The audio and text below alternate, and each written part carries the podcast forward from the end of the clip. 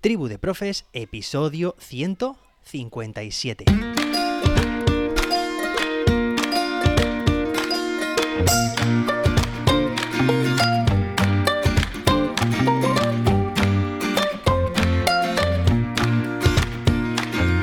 Hoy es martes, día 23 de agosto de 2022. Hoy celebramos el Día del Internauta, así que cuando navegues por internet a lo largo del día de hoy, feliz día.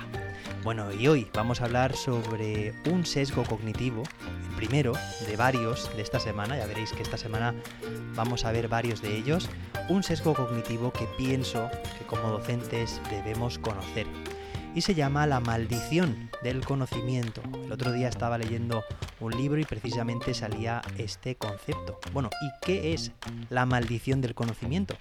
Bueno, pues es, te he avanzado antes, un sesgo cognitivo que se produce cuando una persona, cuando está comunicándose con otras, sin darse cuenta, sin saberlo, supone que el resto también tienen los antecedentes necesarios para entender lo que está diciendo.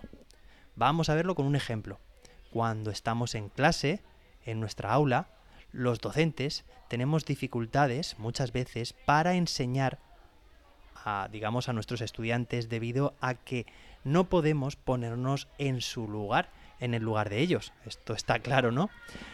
Un brillante profesor o profesora incluso ya no recuerda las dificultades que un joven estudiante encuentra en el aprendizaje de un tema. Es decir, se puede ser muy diestro en algún tema, pero si no, o mejor dicho, a través de la maldición del conocimiento no conseguimos empatizar con nuestros estudiantes. Bueno, creo que en ese caso no sería un brillante profesor o profesora, estará de acuerdo conmigo.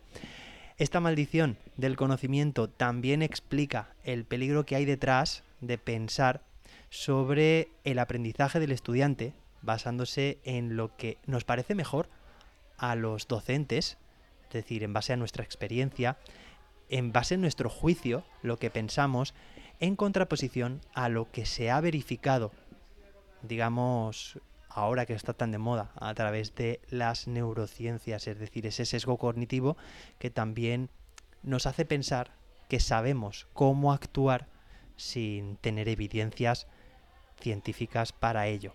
Bueno, espero que te haya gustado o que hayas aprendido sobre este sesgo, la maldición del conocimiento, y nos escuchamos mañana, miércoles, con más y mejor. Hasta entonces, que la innovación te acompañe.